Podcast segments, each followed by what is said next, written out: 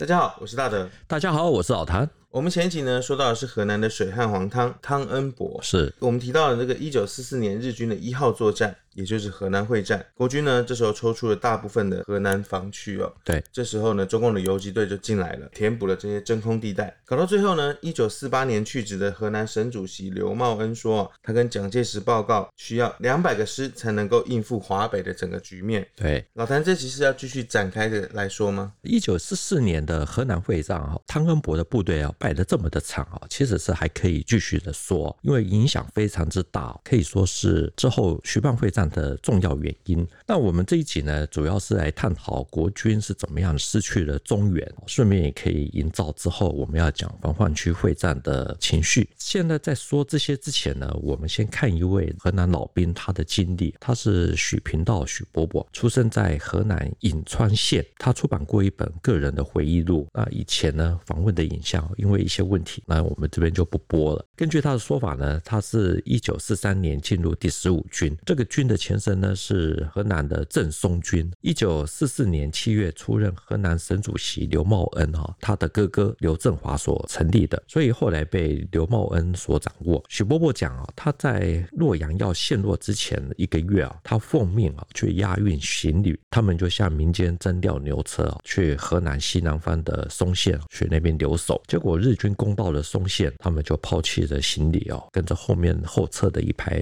兵力，躲在农民的家里五天，才与营部会合。也就是说，战事才一打响哦，与汤恩伯不和的蒋鼎文哦，他在洛阳也在做撤退的准备。是，那许伯伯他的回忆录里面提到，抗战到了末期哦，河南的部队很多哦，军纪哦坏到无以复加哦，士兵吃不饱穿不暖，逃亡者非常的多，只好不断的征兵，变成恶性循环。他那个时候亲眼看到有些新兵是用一条长绳前后串联，那每个人的右手都被绑起来，所以他也也说，军人的待遇啊差到这种地步，国家不败也难。之后呢，他们的部队啊驻扎在河南西南部的内乡。那在一九四五年六月啊，他被调到了河南的保安第六团。这个保安团呢是由省主席刘茂恩掌握的。结果呢，八月的时候就在开封的附近陈留被共军给打败。到了抗战胜利啊，他就投效青年军第二零六师。后来在山东啊、河南都打过。刚刚老谭一开始就先讲到跟老蒋说要两百个师的那个刘茂恩。对对。刘茂恩呢，他后来来到台湾，出版过《刘茂恩回忆录》，里面说他是在一九四四年七月中原会战之后被任命为河南省主席，他立刻就实施了汤恩伯之前的政策，防匪重于防敌。这个匪就指的是中共，敌是指的是日本，所以他立刻就组训民团，并村连寨，把一些散居的居民啊、村庄啊，就把它集合变大，可以做到集体自卫，甚至于是坚壁清野。他为什么会这么的做呢？因为日军那个时候攻到了河南西部，中共呢在八月派了皮定均去组建豫西抗日游击支队，站稳之后呢，在一九四五年的元月，王树声呢也率军渡过了黄河，进入了豫西，建立了松岳军区，与大别山的李先念、防患区的彭雪枫啊这些共军啊就互相支援，准备要控制整个中原。刚刚老谭提到这些人名呢，我大概只有听过李先念啊，其他都没有听过。其实呃，国共内战。哈，这一段是非常的复杂。我们过去在讲说，解放军有所谓的十位大将，嗯，通常比较听过的就是粟裕、陈赓。其实王树声他也是其中之一。那皮定均呢，他也是新四军很有名的皮旅，他是在一九四四年九月五日啊南下。那另外呢，像彭雪枫呢，他也是新四军的名将，后来在河南中弹身亡。所以有回过头来看，一年不到，刘茂恩就面临到这么多的问题。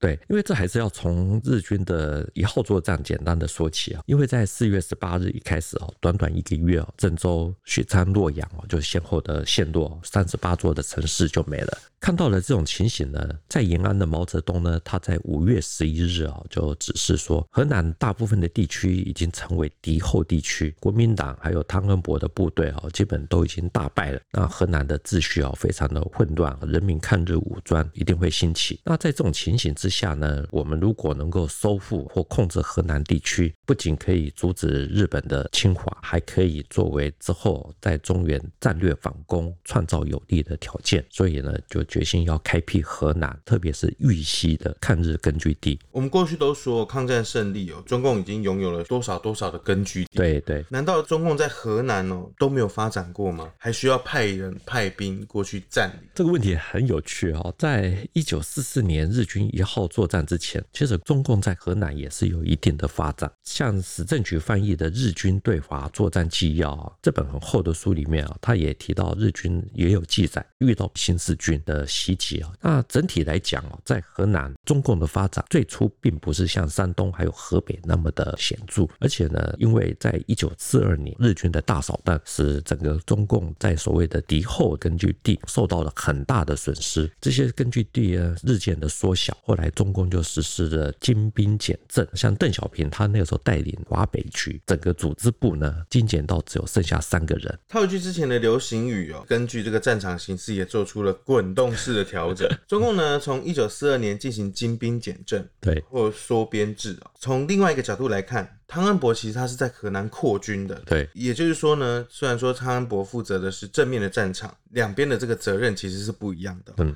也就是两种不一样的思维。汤恩伯那个时候养太多的兵，超过了自己的能力所能控制啊，那也超过了老百姓的负担。所以那个时候中共精兵简政呢，还甚至于包括到陕北延安都如此啊。所以相对的，也就让老百姓啊比较能够接受一点。这个是很有趣的一个对比啊。那我们大会来讲之前呢，我们在讲永年围城啊，提过一个人，他的名字叫做李新，他有过一本评价很高的回忆录留。刘氏的岁月里面说啊，在一九四五年元月啊，他跟随邓小平的北方局，在小部队的护送之下，总共大约十个人，浩浩荡荡南下了中原，要开展组织。那他还讲，在一九四二年要南下的时候，没有办法通过平汉铁路，甚至也还遭到日军的袭击。可是呢，这一次不一样，很多的魏军都变成两面派，碉堡都通通都不开一枪，他们如入无人之境。所以他这个说法其实形容的挺有意思。那个时候，其实很多的伪军，或者我们讲的所谓的华北治安军啊，或汪精卫的和平建国军，都已经觉得说局势对日本并不利，所以开始有点脚踏两条船。我们拉回来讲，他们到了河南的濮阳，在那边开会。根据李新的描述啊，邓小平很会讲话，用河南当地的情况做比喻啊，说汤恩伯去年被日本打垮，那我们就是不允许他回来。河南不是有黄河泛滥吗？蒋介石就是这个水，这次从北南下就是要主体反水，要在平汉铁路东西两侧各修一道大堤，阻止他们再回来。现场笑声、掌声不断。这个比喻其实非常的巧妙，从这里也不难看出来，邓小平他的宣讲工作的能力是非常出色的。对，李新的回忆录还说哈，他后来两次哈经过防范区到玉溪，那那个情况呢让他非常的惊骇，因为天是黄的，地是黄的，连白云经过这个地方哦，通通都是黄色，居民居无定所，随时迁徙。那他们的房屋呢是四根刻着名字的砖柱，那小船呢就系在砖柱上面，那水来的时候就四处的漂泊，等到秋天水退啊，回去种麦子，然后他们靠着砖柱啊就可以找到自己的土地，一年就靠这一季的收成过一整年。这样子的形容已经不是家徒四壁哦，是连墙壁都没有，只剩下专注。对，那一年呢，只靠这一季的收成，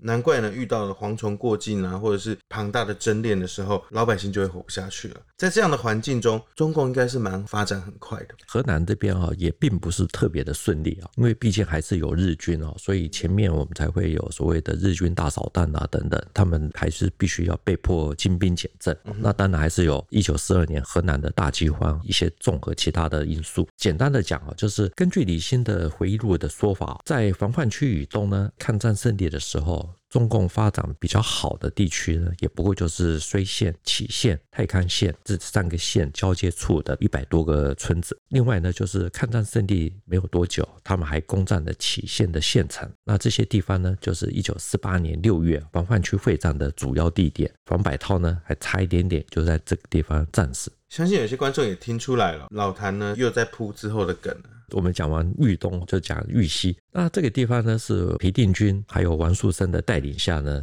我们后来建立了松岳军区，形成了以登封为中心的三十四个县，面积两万平方公里的一个根据地。那有三百多万人口，把陕北、华北还有华中这些根据地呢连为一线。最多一年的时间呢，其实就在河南这个地方。具体的说，是在河南西部开辟出相当于有一半台湾这么大的一个根据地哦。对，这面积其实是非常大的。老谭前面也有说到，刘茂恩在一九四四年七月的时候接下了河南省省主席的位置，立刻实施防匪重于防敌的策略哦，组训民团，难道都没有发挥任何的效用吗？这还是与日本那个时候的军事行动有关系啊，因为日本在一九四五年的三月啊，他又发动的豫西战役啊，这个是中国抗战的最后一场战役，主要的战场呢是在河南省的西峡口。那刘茂恩讲，那个时候日军占领了松县，那其他的地区都是真空。那已经进入到松岳一带的王树声、皮定均啊，他们就利用这个机会，在四月的上旬进入到了伏牛山，准备要占据啊这个条件优越的战略地带。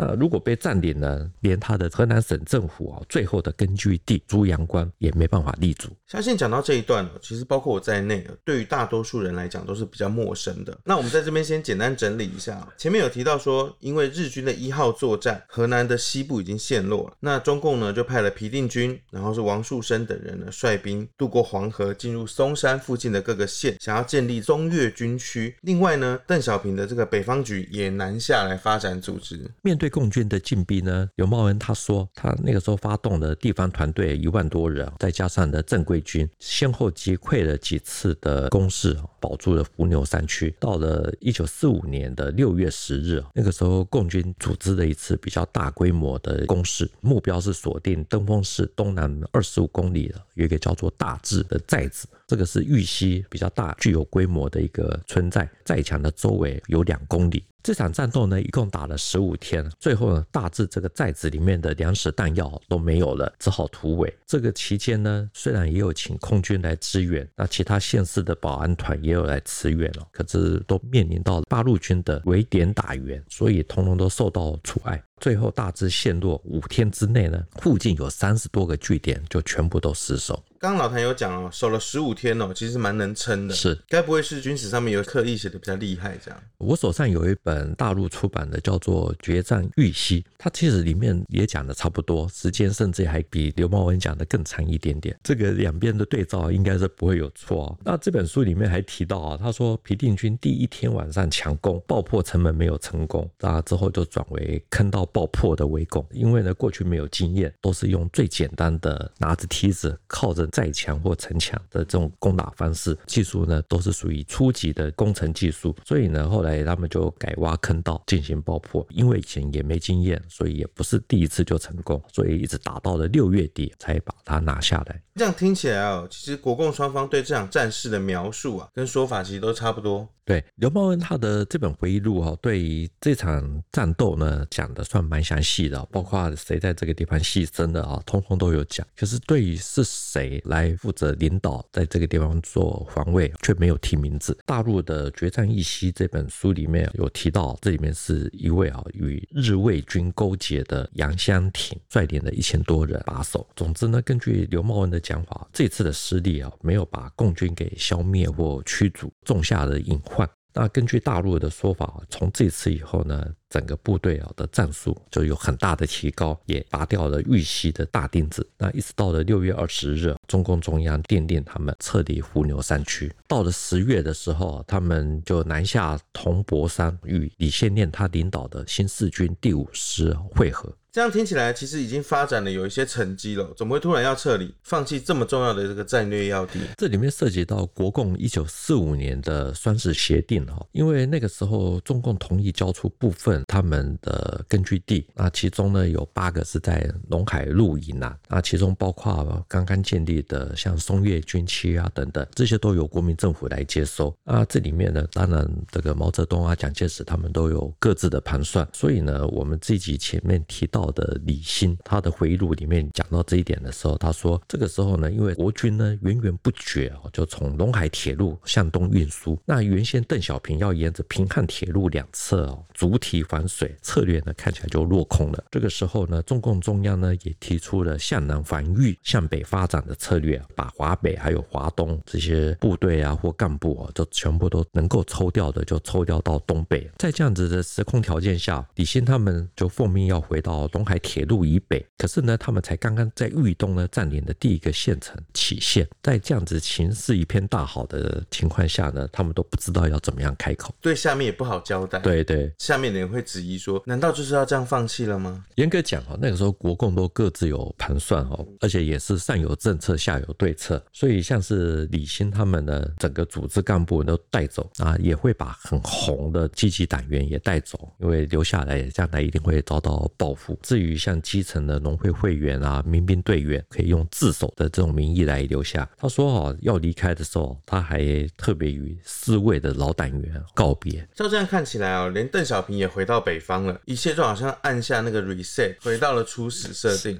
对，所以呢，中原其实那个时候也暂时喘了一口气啊。可是呢，就像我们自己一开始提到的许伯伯啊，他在河南保安第六团抗战一结束，投效的青年军第二零六师六一六团，后来因为河南陇海铁路哦沿线就比较安全，再加上国军那时候重点进攻山东，所以他们在一九四七年的七月就被调到了山东去作战。在莒县啊、运城哦这一带跟华野在那边周旋。他说，每到一个村庄呢，其实都看不到共军哦，因为主要是因为遍地都高粱杆，哦看不到人。那有一次呢，连续下了几天的雨，发现到多路边有塌陷的壕沟，有半个人高。一查之下，发现到是华野他们挖掘的壕沟，村村相通，而且都通到了居民的屋内。其实这就是最著名的地道战，是包括了河北，或者是说越战也是，还拍成了电影。回头看呢，许伯伯他们也是因为战乱，几乎就闯遍了整个河南吗？其实河南也挺大的，像许伯伯他们都主要是在黄河以南、黄河以北啊，并没有去过那个地方是另外一块。因为在整个华北都失陷了以后呢，那个时候还有安阳、新乡还在国军的手里，这一部分呢，主要都是地方保安团哦在把守。那刘茂恩的口述历史哦，在讲这一段也讲的蛮多的。那我们之前也有做过，有兴趣的朋友欢迎捧场。老谭之前有讲过创纪录坚守七百八十天的永年围城战，还有呢这个华北最后一战的四打安阳城。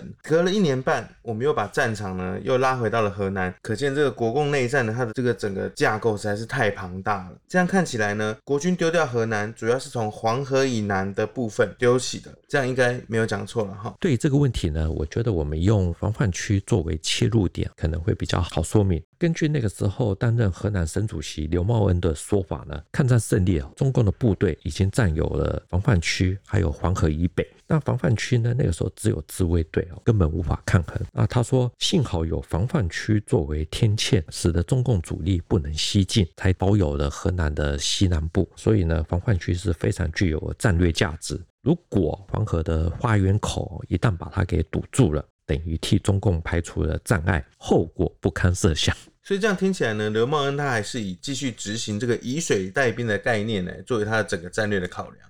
没有错，所以他的回忆录他有说，在堵口没有完成之前呢，他那个时候曾经给了两个建议啊，先集中优势的兵力啊，把防患区的共军给围歼哦。那第二个是呢，把黄河堵口的工程改为建设水闸，使得防患区的水道呢永久都保有一定的水量。那这样子可以阻止防患区以东的共军哦向西扩张。如果是这样做，可以节约百万的兵力，使得黄河成为百害中的一利。他还特别强调，千万不要浪费黄河堵口的百年大计。我们知道花园口最后在这个一九四七年的三月十五号合龙啊，对，也就代表刘茂恩的建议呢，并没有被采纳。对。所以刘茂恩讲，黄河堵口之后呢，没有了防范区的天堑，中共的主力像刘伯承啊、陈毅啊、陈赓这些部队啊，就开始可以很从容的在中原大地哦奔驰，互相的策应。刚刚老谭提到的这些人名啊，我们知道说陈毅、粟裕是华野，一直在山东跟国军纠缠着。我们之前也讲过蛮多集的。旁边呢是河南，其实他们出现在这里是容易理解的。是。那另外呢，刘伯承和邓小平他们是一队的，成双成对的出现嘛，对不对？对对。因为一个是政治作战，一个是主力的这个军部的作战。对。那他们是怎么过来的。再加上呢，十大大将之一的陈赓，他又是怎么冒出来的？从哪边过来参战？讲到这个，要提到国共内战的变化，因为在一九四七年的二月，蒋介石把全面进攻改为重点进攻，东边主攻是山东，西边是陕北。胡宗南的大军呢，很快的就攻占了延安。毛泽东在陕北绕圈圈，改实施你到我家来，我到你家去的这种战略。到了一九四七年的六月，他就下令刘伯承、邓小平率领晋冀鲁豫野战军呢，就南下中原，进入。大别山。所以意思是邓小平又来了。是邓小平要进入。到大别山之前呢，他在鲁西南呢打过杨三起战役。我们之前有讲过，老蒋最想要救出来的降将宋瑞珂。说的就是这一段，还差一点点让毛泽东的计划落空。不过呢，刘邓他们的部队进入到大别山哈，还是很困难。那随后呢，中共在陕北召开很有名的中央小河村会议，决定派陈赓师出豫西。为什么最后选定的是陈赓呢？而且是往豫西这边来前进？因为对河南而言啊，那个时候国军部署重兵的地区呢，主要都是鲁西南相邻的豫东、豫西这个地区呢。其实相对平静一点啊，兵力不多，是个空架子。那如果陈赓的部队进入以后呢，可以东西机动，东边威胁洛阳，西边威胁西安，那还可以呢策应邓小平还有刘伯承他们的部队。所以呢，那个时候周恩来呢做了一个譬喻，他是这样说。刘邓的部队呢，直插大别山，等于把蒋介石砍了一刀；陈赓的部队进入的豫西，再补一刀；粟裕的部队进入鲁西南，挺进豫东，再砸一刀。等于说呢，这个时候呢，毛泽东开始争取战略主动了。一般呢，我们在打仗的时候，可能是回师去救嘛。对。可是呢，他呢就在攻你所必救的这个军。对。所以呢，陈赓、谢富治的部队哦，有六万多人，他们是在一九四七年的八月中下旬哦，从山西渡过黄河。那那个时候呢，因为先前呢，刘邓部队已经先渡过了黄河，国军把黄河北岸的船只都撤到了南岸，陈赓的部队没有船可以坐，所以坐油布包。那每三个油布包呢，连接起来，后面加一个舵，一次载运一个班的人数，就这样子过来。所以这样听起来，难道他们渡河就这么顺利吗？就是还是有受到阻击哈。根据刘茂恩的说法，那个时候陈赓要渡河之前，他们其实已经知道了。可是呢，玉溪基本上是没有守军，所以他就电告陆军总司令兼郑州指挥所主任顾祝同，得到的答案是无兵可派，他就只好组训民团，集中在洛阳训练。那这个时候，陈赓的部队啊已经渡河。这个时候呢，驻扎在洛阳的青年军第二零六师的师长萧劲拒绝与民兵。协同作战，这个是刘茂恩讲的啊。结果这些开往第一线黄河沿岸堵击的这些民兵呢，打了一天就全部的牺牲。总之呢，陈赓就很快的就腰斩了陇海铁路，还占领了洛阳以西的几个县城，还进入了伏牛山区。这样听起来，老蒋是要开始紧张了。如果再不派兵过来，就完蛋了。是。可是那这时候洛阳陷落了吗？没有没有没有，洛阳是在一九四八年的三月被攻陷。那那个时候守城的不是萧敬，是二零六师的师长邱行湘。那我们之后会讲到这一段啊，这段其实也很精彩。总之呢，老蒋那个时候命令从陕北还有豫南呢，就抽调的兵团，准备要东西夹击。所以哦，聪明的人就懂，毛泽东这时候呢，在陕北的这个压力哦，就相对减轻蛮多的。因为在中原的发展哦，已经有一定的成绩，所以根据大陆的说法，到了一九四七年的九月，中共的太行军区哦发出的电报电文写说，刘伯承、邓小平、徐向前、李先念、陈赓、谢富治、韩军、孔从周、秦基伟等等啊，你们的反攻大军先后在六月、八月的下旬强渡黄河天险，挺进了大别山，还有豫西之后呢，横扫蒋匪，连下了二十七城。这样听起来啊，其实很像这个日军一九四四年一号作战的翻版。是在当时呢，一个多月之内呢，日军就拿下三十八座城市。对，现在是二十七座。现在是二十七座城市，其实是感觉有在复刻这个战士的那种感觉。所以我们看整个那个时候的情形哈，就会发现到，其实那个时候国军整个部队呢都在豫北还有鲁西哈，跟共军在周旋，没有兵可以派。那另外呢，又出现了所谓见死不救的这种情形。但是呢，在中共这边呢，他们是在一九四七年的八月，华野的外线兵团呢，就由鲁西南经过了豫东、豫南，很快的就进入到了鄂豫皖边区。另外呢，陈赓的部队呢，就是由山西。西的南部渡过黄河，在河南的陕西的边境活动啊，策应了邓小平啊，九月进入了伏牛山区之后呢，陈毅呢又策应了陈赓啊，协助了刘伯承还有邓小平啊，又从苏鲁边区呢进入了防范区，加入了中原战团。最后呢，整个形势会变成这样子啊。还有一个就是我们前面有提到的，黄河在一九四七年的三月堵口，那防范区的水逐渐的退了，那老百姓回来，生产力恢复。因为我们也知道河南是人口大省，所以又提供了更多的有生力量投入于作战之用。所以呢，到了一九四八年，洛阳、开封、郑州就先后的陷落，整个中原还有华北、华东就连为一体。这个时候呢，换做谁哦，大概都没办法挽回了。就这样听起来，整个态势变化之快，让所有人都难以捉摸。没想到呢，就其实就是从花园口的这个决堤跟堵口，都影响到了历史的进程。是，其实呢，这段国共争霸中原的历史还有很多的故事啊，我们也没办法完全的搞懂。我我是觉得说还有很多好故事可以讲，像是在一九四五年六月啊，留守延安的八路军三五九旅啊，那个时候也渡过黄河，后来有所谓的中原突围。那我们之后有机会啊，也可以再来另外的说一段。我们在这集呢讲到了这个花园口这只蝴蝶所形成的这个蝴蝶效应，不仅在抗战时期呢有影响，还牵动了抗战后国共内战呢在中原这边的争夺。是，我们也知道河南到现在它还是人口第一大省，又是这个大陆地理中心的所在。自古至今呢，其实它都是兵家必争之地，牵一发就会动全身啊。感觉呢，我们这连续几集听下来，国军在这边的想法跟做法还是缺少了多一点的这个细腻度。那我们今天的节目呢，就讲到这边。谭兵读武，新闻与历史的汇流处，军事是故事的主战场，只取一瓢饮，结合军事、人文跟历史的节目，除了在 YouTube 上面可以观看，欢迎大家呢跟我们留言互动，也可以利用 Pocket 收听，在 Apple Pocket 上面呢给我们留言和五颗星的评价。再次谢谢老谭，谢谢大家，我们下次见喽，拜拜，拜拜。